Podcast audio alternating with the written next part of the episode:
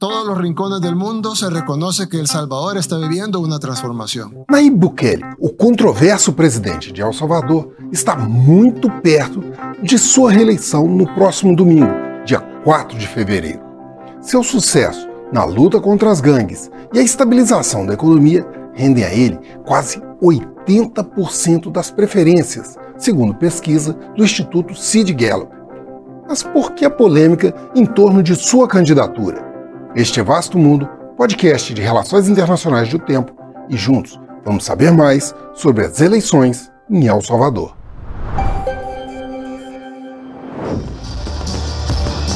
Naíbe Bukele foi eleito pela primeira vez aos 37 anos como o mais jovem presidente da América Latina. Empresário e de uma família de origem palestina, rapidamente ele encarnou a terceira via em um país dividido desde a Guerra Civil nos anos 90.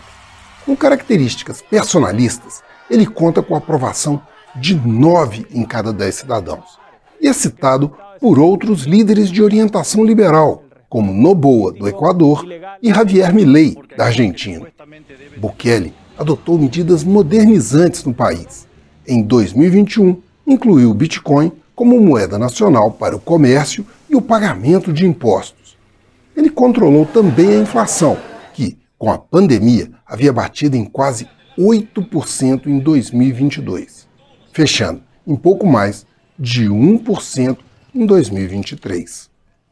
Mas seu cartão de visitas é o combate à criminalidade. A taxa de homicídios caiu de 106 a cada 100 mil habitantes em 2015 para 2,4 a cada 100 mil habitantes no ano passado.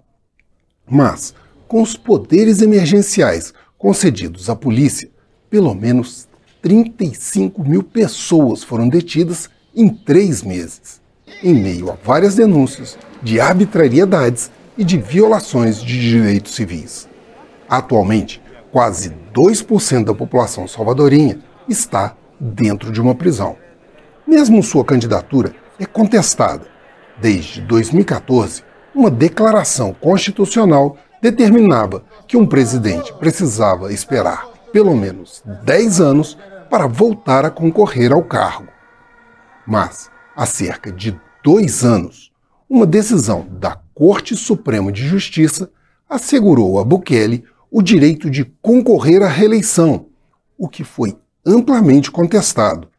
Cinco meses antes da sentença, o Congresso, que tem maioria absoluta do Nuevas Ideias, partido de Bukele, destituiu cinco juízes da Corte Suprema e abriu caminho para, praticamente garantido, mais cinco anos de poder para Bukele.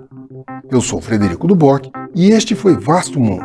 Acompanhe este e outros episódios no YouTube, nas plataformas de streaming e na programação da FM O Tempo.